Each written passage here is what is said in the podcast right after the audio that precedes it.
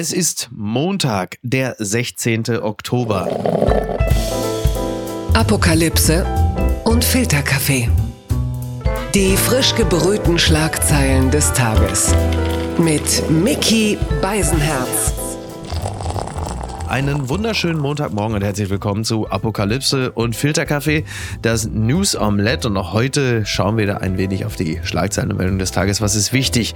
Was ist von Gesprächswert? Worüber lohnt es sich zu reden? Und während ich zurück im kalten Hamburg bin, da sitzt sie noch in einem Hotelzimmer in Amsterdam, hat die Klimaanlage auf 28 Grad hochgedreht und außerdem pustet sie sich noch mit dem Föhn unter die Decke oder wie sie sagt, ich koche mich gerade. Hier ist der weltgrößte News-Junkie, die Frau meines Herzens, Niki Hassania. Guten Morgen, Miki. Ja, ich, Morgen. ähm, Ja. ich, ich habe ja echt äh, Angst immer vor unserer Stromrechnung. Das ist richtig. Völlig zu Recht übrigens auch. Ja. Ich äh, den Föhn zu Hause ja wirklich nicht zum Haare trocknen benutze, Wirklich sondern absurd. um Ja. meinen Körper für vier Sekunden zu wärmen, Ja. nur um ihn dann wieder anzuschalten, also den, den Föhn, weil Ja. es ja nicht lange anhält. Also ich glaube, selbst in der Hindenburg war weniger heiße Luft als bei dir unter der Decke. Das ist wirklich völlig absurd. Da kann ich mir wirklich nur an den Kopf packen. Das gibt's doch gar nicht. Frau randaliert und masturbiert im Fastfood-Restaurant. Das berichtet t-online.de und es geht um den Dortmunder Hauptbahnhof. Das ist natürlich sowieso die Gourmet-Meile schlechthin in NRW, das weiß man. Am Freitagmorgen musste die Dortmunder Bundespolizei mehrfach wegen einer randalierenden Frau ausrücken. Also erst um 6 Uhr morgens haben sie die schon mal aufgegriffen an so einem Infoschalter. Äh, da hat sie dann äh, wohl an dem Schalter, Zitat, ein Anliegen äußern wollen, verlor dann die Beherrschung und zerschlug eine Fensterscheibe. Äh, da hat man dann sie nackt und breitbeinig schon mal auf dem Boden gefunden, hat auch geschimpft und dann hat man gesagt, okay, komm, du kommst jetzt zur Wache, da haben sie die wieder weggelassen und dann kam aber um 7.45 Uhr der nächste Notruf. Diesmal meldete sich der Mitarbeiter eines Fastfood-Restaurants bei den McDonalds Beamten. wahrscheinlich. Äh, Ich gehe davon aus. Und vor Ort trafen die Bundespolizisten auf die bereits bekannte 50-Jährige. Diese hatte sich auf einer Sitzbank neben einer Familie niedergelassen.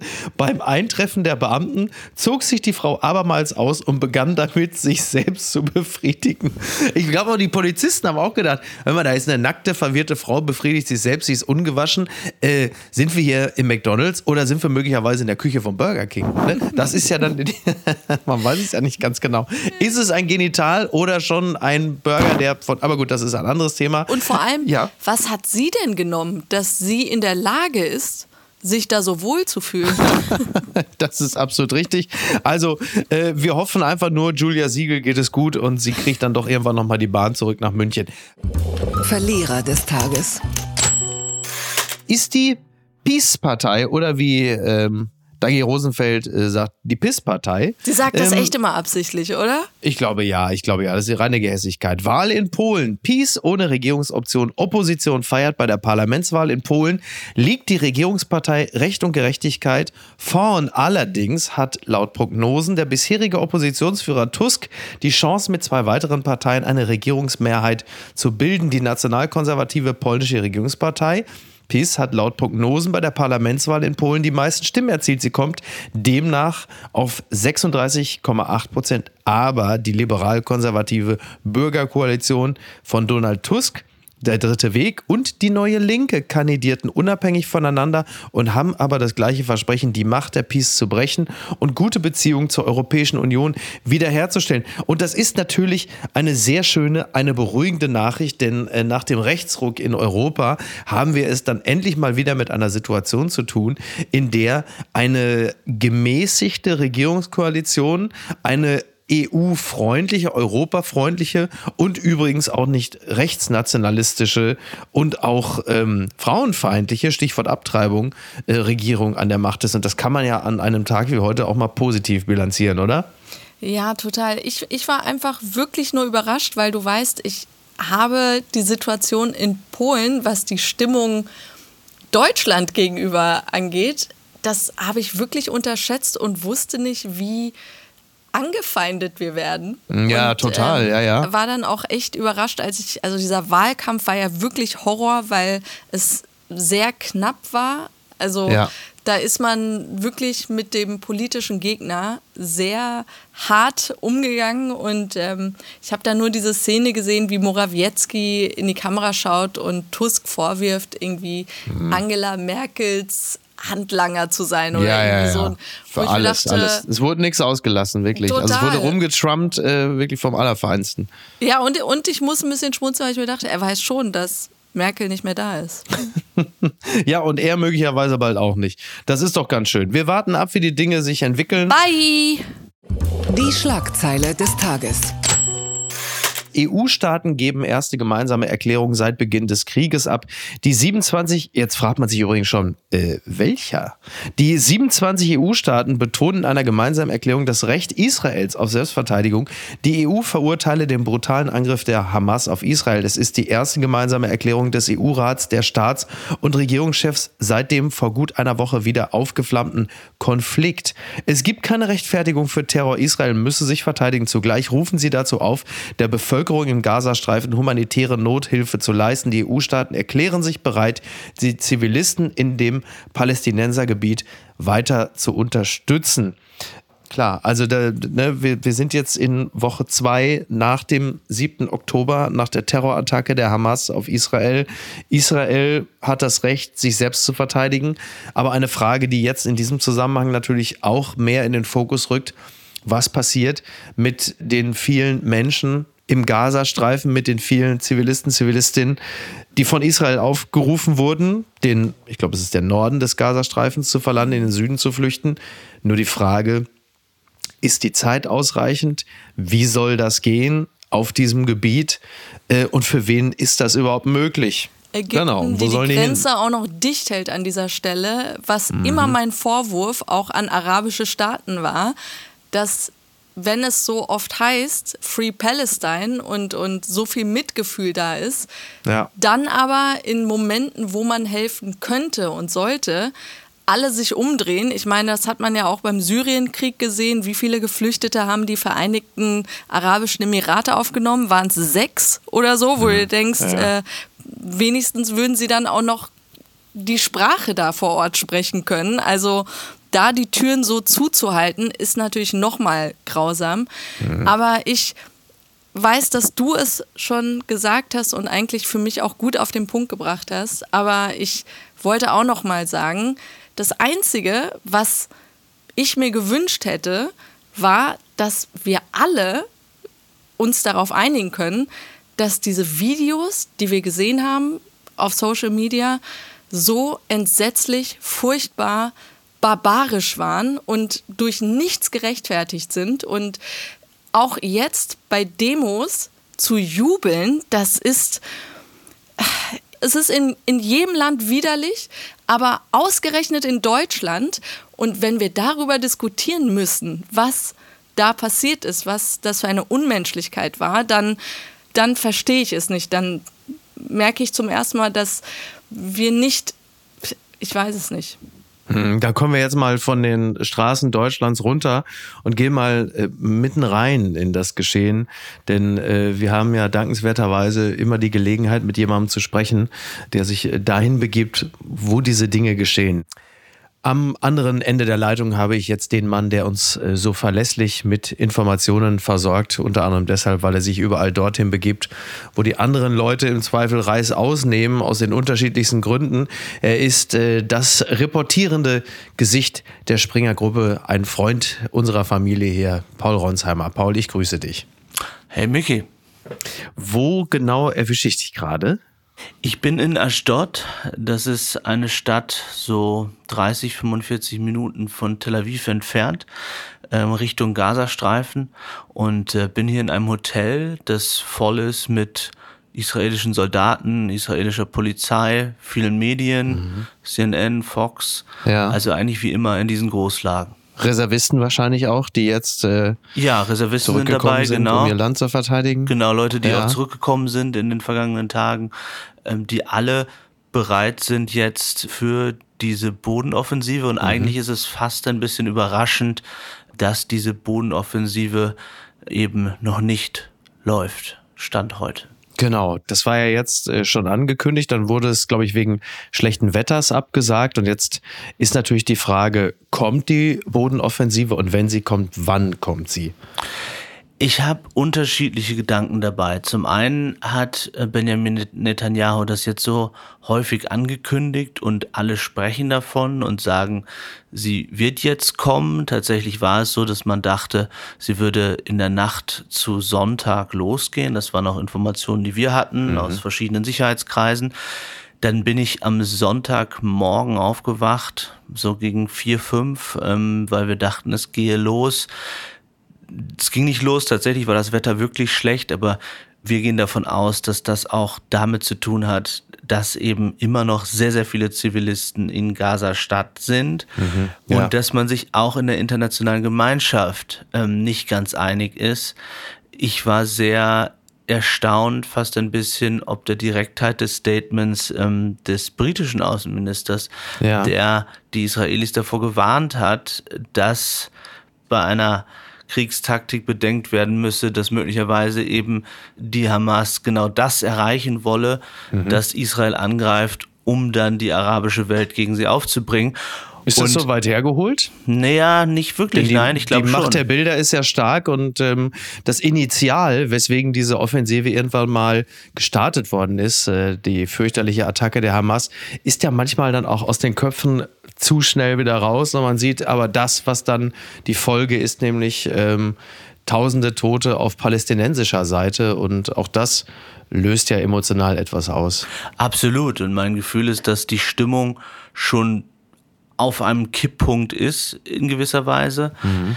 Und irgendwie ist es so, dass ich denke, das passt irgendwie auch nicht zu Israel. Also, dass alle jetzt seit Tagen und, und, und einer Woche eigentlich sagen, die Bodenoffensive kommt und dann kommt sie genauso, wie alle gesagt haben, ist eigentlich ungewöhnlich für Israel. Ja. Auf der anderen Seite ist diese Ansage von Netanyahu sehr, sehr klar gewesen. Nur er weiß natürlich auch, worauf er sich einlässt. Er war ja nie ein Premierminister, der das wollte in der Vergangenheit. Er hat sich immer gegen Bodenoffensiven entschieden. Er hat eine persönliche Geschichte mit seinem Bruder, der bei einer Befreiungsaktion für Geiseln in den 70er Jahren ums Leben gekommen ist. Ja. Also da gibt's äh, viele Dinge, die ihn eigentlich vorsichtig erscheinen lassen würden. Nur der Druck in der Bevölkerung und auch in den eigenen Reihen, ja, bei den eigenen Ministern ist natürlich immens. Auch aufgrund des eigenen Versagens, ne? Denn äh, dieser Hamas-Terrorattacke ist ja ein absolutes Versagen seitens der, der Sicherheitsbehörden vorausgegangen. Insofern muss Netanyahu ja nun auch der starke Mann jetzt sein, der äh, nicht nur für die eigene Bevölkerung mein Zeichen zu setzen, sondern auch, dass Israel in Zukunft sicher sein kann, die Hamas in die Schranken weist, um es mal ganz vorsichtig zu formulieren, um etwas weniger vorsichtig zu sein, zu vernichten, aber natürlich daraufhin auch in Kauf nehmend A, dass die Geiseln in den Händen der Hamas ums Leben kommen, aber auf der anderen Seite auch, dass die zivilen Opfer auf Seiten der Palästinenser und Palästinenserinnen immens hoch sind. Und da stellt sich natürlich äh, jetzt für nicht wenige die Frage der zitierten Verhältnismäßigkeit und natürlich auch der Menschenrechtskonvention. Eine Frage, die, glaube ich, auch nicht komplett vom Tisch zu wischen ist, oder? Absolut. Und die natürlich äh, dann, wenn es losgehen sollte, diskutiert würde. Natürlich mhm. ab Tag eins und wir erleben diese Diskussion ja bereits jetzt. Ja. Und natürlich ist Benjamin Netanyahu als Ministerpräsident und seinem Umfeld schlau genug, um zu wissen, wie groß diese Risiken sind. Noch einmal, er hat sich in der Vergangenheit immer gegen Bodenoffensiven entschieden und hat bewusst in Anführungszeichen nur aus der Luft angegriffen er weiß natürlich, dass das etwas ganz, ganz anderes ist und das Risiko auch für ihn persönlich sehr viel größer ist. Denn die Frage ist, ähm, neben dem, wie viele palästinensische Zivilisten sterben könnten, auch die Frage, wie viele israelische Soldaten äh, könnten sterben und dann die noch viel größere Frage, was ist sozusagen das Endgame dabei? Also ja. was kann Israel bei einer militärischen Operation am Ende wirklich erreichen. Sie sagen immer sehr kraftvoll, sie wollen genau Hamas auslöschen.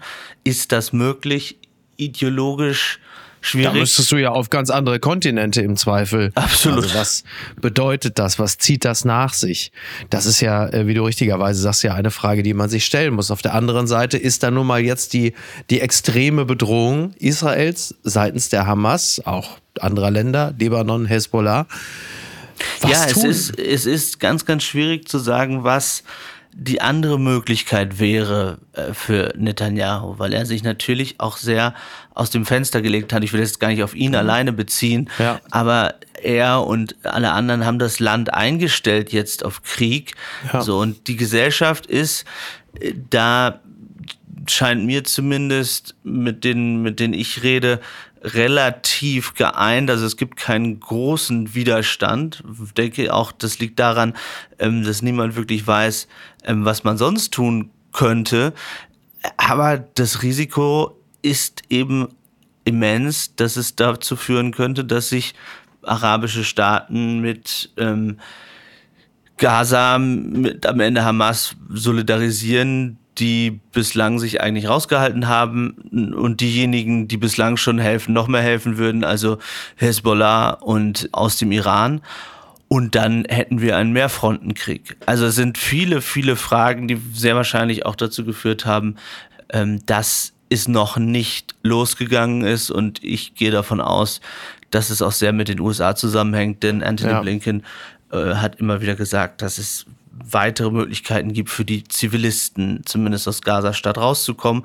Hm. Wobei wir sehen, dass mal wieder, Wo sollen muss man sagen, hin? genau. Auch so ja, schnell. Ja, naja, äh, man geht dann sozusagen vom Süden aus. Aber wir sehen erneut, dass Nachbarstaaten nicht bereit sind, Flüchtlinge aufzunehmen. Also Ägypten, Stand jetzt, wird das nicht tun. Mhm. Und ich mache mir wirklich riesengroße Sorgen um die Frage, wie es in der Zukunft weitergehen soll. Wenn ich das erlebe hier in Israel, wenn ich mit den Menschen spreche, dann ist die Wut und der Hass so groß mhm. und gleichzeitig diejenigen, die Israel ja schon immer verteufelt haben und ähm, die dann in den nächsten Tagen oder Wochen, wenn es tatsächlich dann zum Angriff kommt, noch wütender werden. Wir erleben jetzt ja schon einen unglaublichen Medienkrieg in, in den sozialen Medien, ja. der dazu führen kann, dass es noch weiter explodiert in der arabischen Welt. Äh, denn jeder ähm, interpretiert die Bilder so, wie er sie interpretieren will oder sie interpretieren will. Und es geht nicht mehr so sehr um Wahrheit, scheint mir. Paul, ich danke dir ganz herzlich. Äh, wir sprechen wieder, würde ich sagen, wenn du magst. Sehr gerne, Miki. Ist mal gut, sich deinen Blick abzuholen und deine Informationen. Und wie immer gilt, aber nicht ein Prozent weniger, pass auf dich auf. Danke, das mache ich. Mach's gut. Dankeschön, Paul. Bis denn. Ciao, Tschüss. ciao. Ja, also äh, ganz blöd gesagt, so ganz genau weiß man jetzt nicht, wie die Dinge weitergehen, aber die Eskalationsgefahr ist in allen Richtungen sehr groß. Und zur Bodenoffensive, ich habe da wirklich wie viele große Angst davor, weil man weiß nicht, welche Reaktionen es im Iran auslöst. Hezbollah, es ist so komplex, aber was meine Hoffnung einfach ist, so dass man ein wenig aus der Geschichte lernt, dieses macht kein zweites 9-11 aus der Reaktion heraus, dass man mhm. sich natürlich verteidigen will. Aber aktuell ist einfach dieser Zustand tiefe Trauer, was kein guter Ratgeber ist in dem Fall. Und ich habe immer noch das Gefühl, dass diese moralische Hoheit, die geht verloren. Und man sieht, 500 Kinder im Gazastreifen sind jetzt tot.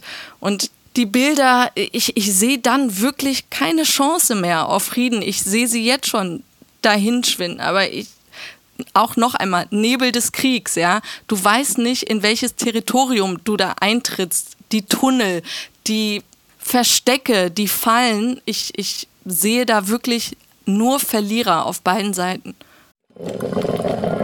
Werbung. Mein heutiger Werbepartner ist Euro Wings. Es ist äh, in den letzten Monaten so gewesen, dass man an manchen Tagen, wenn es gerade mal wieder 8 Grad und Regen war, schon dachte, ach, ich würde jetzt doch ganz gerne mal vielleicht mal äh, irgendwo anders sein, wo es ein bisschen netter ist.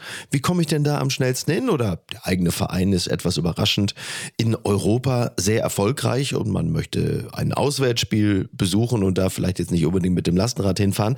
Und da kommt Eurowings ins Spiel. Es ist die führende Value Airline Europas, die versucht den Menschen auch in turbulenten Zeiten wie Klimawandel, Wirtschaftskrise, globaler Instabilität oder steigenden Preisen zumindest beim Fliegen ein Gefühl von Leichtigkeit zu geben. Zum Beispiel durch smarte und lebensnahe Services. Und da kommt zum Beispiel die Option Flex Light ins Spiel. Da kann man bis zu 40 Minuten vor Abflug, da kann der Flug ab 10 Euro umgebucht werden. Das ist natürlich fantastisch, gerade wenn man so ein dynamisches Leben führt, wie ich es tue. Außerdem gibt es sogenannte grüne Tarife bei Eurowings. Das bedeutet, sie bieten nachhaltigeres Reisen mit verschiedenen Möglichkeiten an. Gegen einen geringen Aufpreis kann man sich für eine Reduktion oder Kompensation der CO2-Emissionen entscheiden und da fliegt man dann doch mit einem etwas besseren Gefühl. Das bedeutet, die Entscheidung für eine Reduktion der CO2-Emissionen bedeutet eine Entscheidung für nachhaltige Treibstoffe. SAF ist ein Kraftstoff mit bis zu 80 Prozent weniger CO2-Emissionen als herkömmliches Kerosin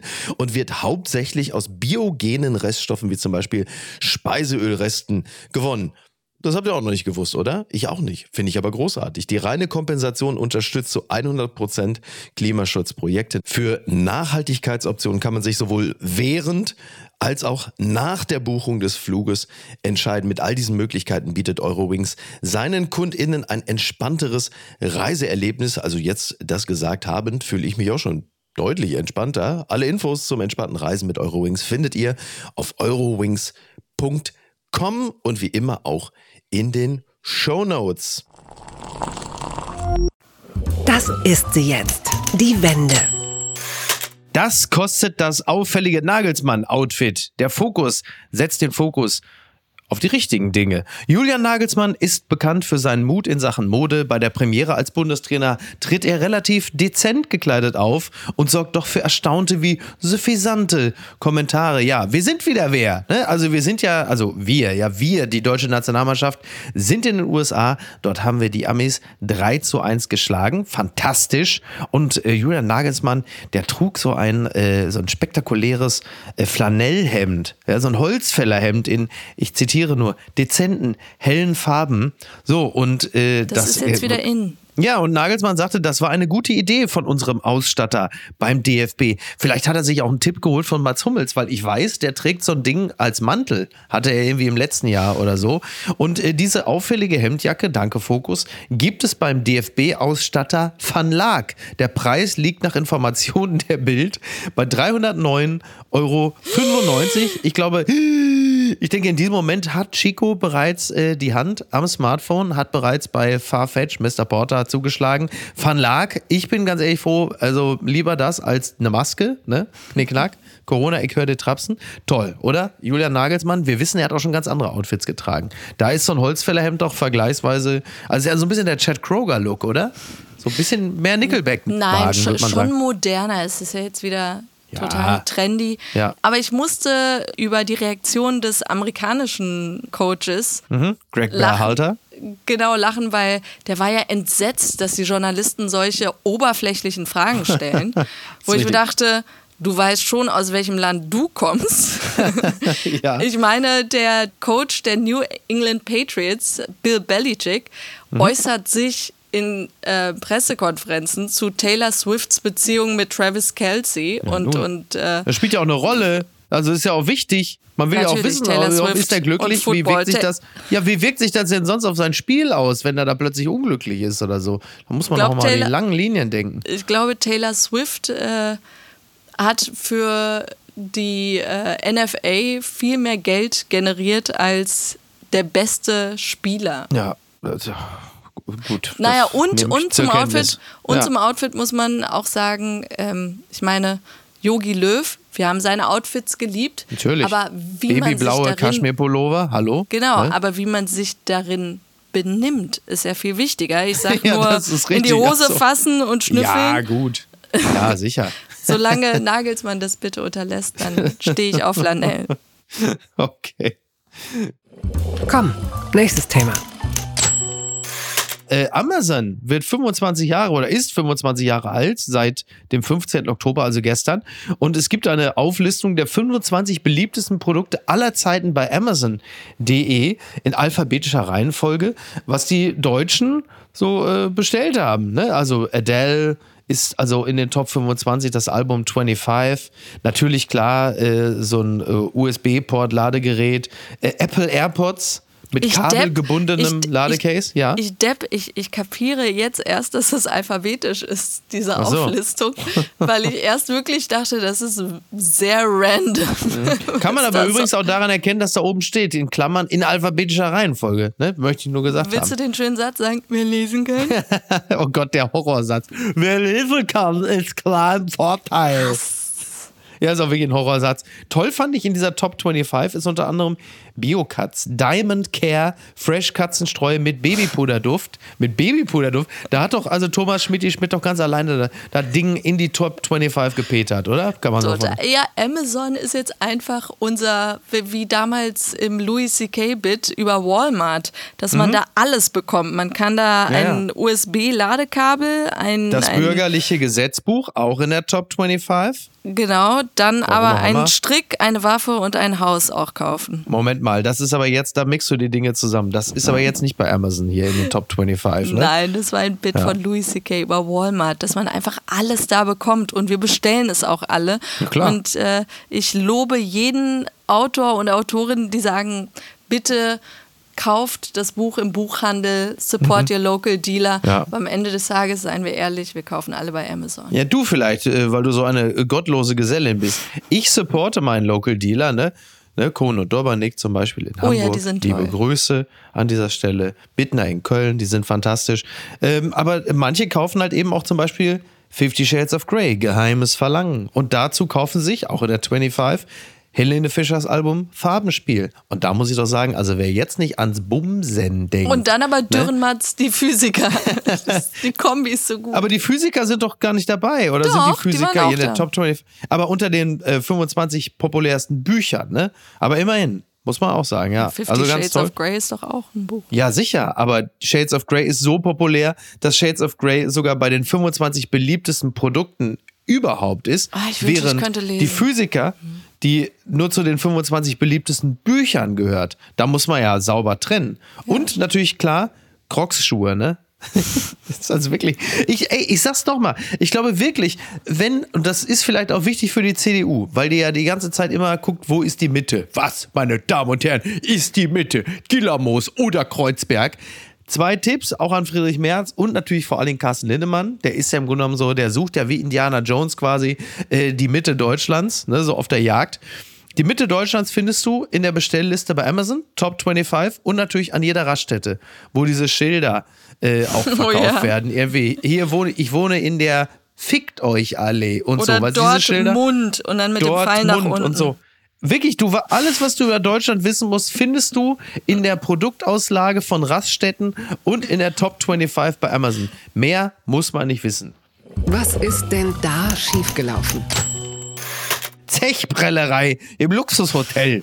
Polizeieinsatz bei Schröder Party. Das berichtet die Bild. Und dann die Unterzeile ist auch gut. Iraner bestellt für 6.117 Euro Getränke und zahlt nicht. Völlig klar. Ne? Altkanzler Schröder hat wohl äh, eine Party gegeben im Fontenay Grand Hotel.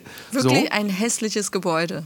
Es ist wirklich ein wahnsinnig super schön von innen, aber von außen. Nee, das ist auch von innen. Ich finde, das Schande. ist wild zusammengewürfelt, so stylmäßig. Und das ist irgendwie, als weiß ich nicht, als sei der Chef von Motel One unverhofft zu Geld gekommen und hätte gesagt, ich kaufe mir jetzt einfach alles, was mir gefällt.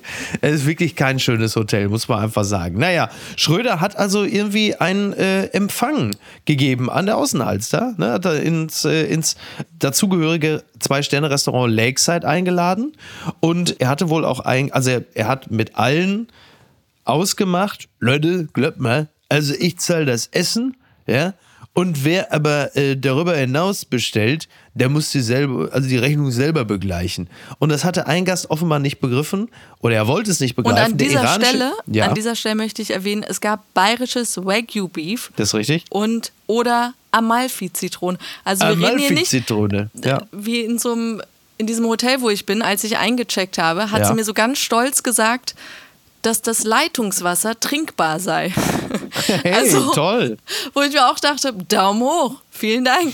Und ich, ich will nur sagen, Mhm. Schröder hat jetzt auf seiner Party auch nicht gegeizt, ja, dass er gesagt Das hat, richtig. Leute, Leitungswasser umsonst, Ja, alles andere. Also es gab Ja, ja. Wagyu Beef, ist, äh, Ja, ja. eigentlich sollte man satt werden. Das, ja, aber er hat ja vor allen Dingen auch wahnsinnig viele Getränke. Er war wohl satt, aber durstig, dieser iranische Geschäftsmann Mazid Y. Er bestellte Getränke für sage und schreibe 6.117 Euro. So steht es im Polizeibericht. Als ihm schließlich die Rechnung überreicht wurde, rastete der Geschäftsmann aus. Das zahle er nicht, auf gar keinen Fall. So, da hat der Kellner die Geschäftsleitung informiert, dann Polizei und dann saß er wahrscheinlich in der. Zelle mit dieser masturbierenden Frau vom McDonalds. ja, jetzt läuft eine Anzeige wegen Betrugs und das hat er wohl häufiger schon gemacht. Finde ich auch interessant. Ja, also in Fontenay ist ist, er schon schon bekannt. aufgefallen, ja. ja, ja, fantastisch. Ich, ne? ich liebe aber auch, dass man solche Headlines jetzt auch wirklich benutzt, um Schröders Ruf, Ja, ja. der eh ramponiert ist, Ja. noch einmal mehr zu ruinieren, wenn es geht. Absolut. Ich wollte mit dir, aber das schaffen wir aus Zeitgründen heute nicht mehr, eigentlich noch den äh, schönen äh, Artikel in der Süddeutschen, das Porträt von Gerhard Schröder besprechen, aber das werde ich dann am Freitag mit Markus Feldenkirchen machen. Okay. Aber es hat sich wirklich, es hat sich wirklich sehr gelohnt. Überschrift ist schon, ich bereue nichts. Ich habe die SPD immer verglichen mit einem Schafstall, sagt er. Wenn Sie sich dem Stall von außen nähern, äh, dann, wissen Sie, dann riecht es gelegentlich. Aber wenn Sie drin sind, ist es schön warm. Toll, oder? Herrlich. Also lohnt sich sehr. Wir werden das äh, vertiefen. Unbedingt. Kommen aber jetzt, äh, ich wollte es sagen, zu dem Gerhard Schröder Hollywoods, aber das macht einfach gar keinen Sinn. Deswegen sage ich es jetzt einfach mal so. Grüße aus der Phrasenhölle. Jada Pinkett Smith says Tupac Shakur had alopecia. Das entnehme ich dem People Magazine. Also Jada Pinkett Smith hat ja offensichtlich eine Autobiografie geschrieben und sie muss natürlich jetzt so ein paar interessante Sachen erzählen im Zuge dessen. Unter anderem hat sie jetzt den armen Tupac Shakur äh, jetzt noch postmortal unter den Bus geworfen, weil sie nämlich gesagt hat, der Kerl war ein Glatzkopf, aber nicht freiwillig, sondern er hat wie ich auch Alopezie. Warum muss sie auch noch Tupac jetzt? Sie hat doch schon Will Smith äh, die Hosen runtergelassen in aller Öffentlichkeit. Äh, warum muss denn jetzt auch noch der arme Tupac da in den Dreck gezogen Ausgerechnet werden? jetzt, wo man Ja. seinen Mörder auch noch gefasst hat, Ja. lenkt sie ab mit ja. dieser soll äh, denn das? uninteressanten Info. Ja. Aber viel lustiger fand ich, dass sie über diesen Oscar-Auftritt ja gesagt hatte, ähm, ich war schockiert darüber, Mhm. Dass äh, Will in dem Satz Keep my wife's name out of your fucking mouth, Das richtig. dass er das Wort Ehefrau benutzt, obwohl sie seit Ja. 2016 privat getrennt waren. ja. Das hat sie mehr schockiert und da dachte ich mir, das sagt doch wirklich sehr viel über dich aus. Ja, also sie quasi, dass er äh, Chris Rock auf der Bühne halb totgeschlagen hat, das war egal, aber dass er gesagt hat bei dem, ja, sie ist ein bisschen selbst involviert, muss man sagen. Insofern passt es ein Stück weit ins Bild. Schauspieler, aber die sie, selbst involviert sind? Also wirklich absolut. Na. Und was schreibt eigentlich die Bild? Post von Wagner. Lieber Julian Nagelsmann, es war ihr Holzfällerhemd. Die Klamotten der früheren Bundestrainer waren Vergangenheit, wie eine ungültig gewordene Währung. Yogis taillierte Hemden, Hansi Flicks trauriger Trainingsanzug. Julian Nagelsmann hat sich das Holzfällerhemd übergezogen. Holzfäller haben Schwielen an den Händen. Holzfäller schuften sich den Rücken krumm. Ob Julian Nagelsmann daran gedacht hat? Vielleicht. Ihr Spiel gegen Amerika war ein Spiel, wo alle Nagelsmann anstarrten. Alle warteten auf seine Fähigkeiten. Ist er der Richtige? Ist er der Falsche? In dieser Situation war Julian Nagelsmann. Wie tritt er an die Öffentlichkeit? Er zieht sich das Holzfällerhemd an. In diesem Hemd siegen die Deutschen gegen die USA. Ich habe das Spiel gesehen. Es war, als hätten sie alle das Holzfällerhemd an. Kämpfen, zusammenhalten. Bitte, Julian Nagelsmann, zieh dein Holzfällerhemd nie aus. Herzlichst, ihr Franz Josef Wagner. Das draufhauen, nur um danach zu sagen, looks good on you. Fantastisch, genau. Ja, der Mann sieht fantastisch aus. Wo kriege ich das Shirt her? Ja. So, und ein letztes möchte ich noch sagen, Niki, wir beide standen äh, an diesem Wochenende. Äh, man hat ja über Baywatch Berlin und deine geisteskranke Höflichkeit, haben wir ja schon viel gehört in der Folge. Das ist ne? mein Du Flugbegleiter-Syndrom. hast wieder zu, du hast wieder zugeschlagen. Wir standen, wir standen in Pluk, in dem Café La Pluk heißt es ja bei den Holländern, in diesem Superfood Instagrammable äh, äh, Influencer äh, in der Hölle und Die wollten eigentlich zwei sehr Kaffee haben. und gut sind. Ja, ja, sicher, ganz toll. Und haben eine halbe Stunde auf Kaffee gewartet, der dann auch noch der falsche war und waren todesgenervt, weil die drei Mitarbeiterinnen es nicht geschissen gekriegt haben und waren uns auch völlig einig, dass die nichts auf die Kette kriegen, dass die dumm in der Gegend rumstehen, dass sie absolut inkompetent sind und keine Bestellung entgegennehmen können und den Kaffee können sie auch nicht machen. Völlig inkompetent und haben eine halbe Stunde abgekotzt über das Personal. Was passiert? Die beiden geben dir die Kaffeebecher. Und du hast auch gehasst ohne Ende. Und in dem Moment gibt die junge Frau dir die beiden Kaffeebecher, diese inkompetente Plunse. Und was sagst du zu ihr? Weil sie sagt, sorry for the wait. Was sagst du zu ihr? Was hast du Oh, zu ihr oh, gesagt? no worries, it's all good. It's not your fault, hast du gesagt. It's not your fault. Aber die haben gesagt, we're understaffed, also wir sind unterbesetzt. Was ja, geistig unterbesetzt vielleicht, ne? Also unterbesetzt. Sagen sie jetzt alle immer. Jeder, der irgend verscheißt und abkackt und so, alle kommen jetzt mit unterbesetzt, unterbesetzt, Soll ich, unterbesetzt. dich, soll ich dich an dieser Stelle bei deinem Rant kurz daran erinnern, dass was gerade auf der Welt los ist? ich muss weg. Bleibt gesund, Leute, und seid lieb zueinander. Tschüss. Ja, aber nicht so lieb. Tschüss. Apokalypse und Filterkaffee ist eine Studio Womans Produktion mit freundlicher Unterstützung der Florida Entertainment. Redaktion Niki Hassanier. Produktion Hannah Marahiel. Executive Producer Tobias Baukage. Ton und Schnitt Niki Franking. Neue Episoden gibt es täglich.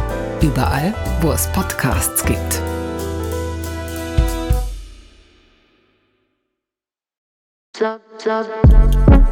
Buh, Stefanie Giesinger hier. Mit mir habt ihr nicht gerechnet, oder? Ich bin nur kurz hier, um euch über meinen Podcast zu erzählen, G-Spot. Bei dem spreche ich über alle möglichen Themen, wie zum Beispiel Sex, Feminismus, Beziehungen und auch vergangene Beziehungen. In der aktuellen Folge spreche ich mit meinem Ex-Partner Markus Butler über alles, was wir so erlebt haben, was wir vielleicht sogar bereuen, wie wir uns jetzt fühlen, wie wir Liebe sehen und was wir uns für die Zukunft wünschen. Also, falls ihr Lust habt reinzuhören, würde ich mich sehr freuen. Bis dann!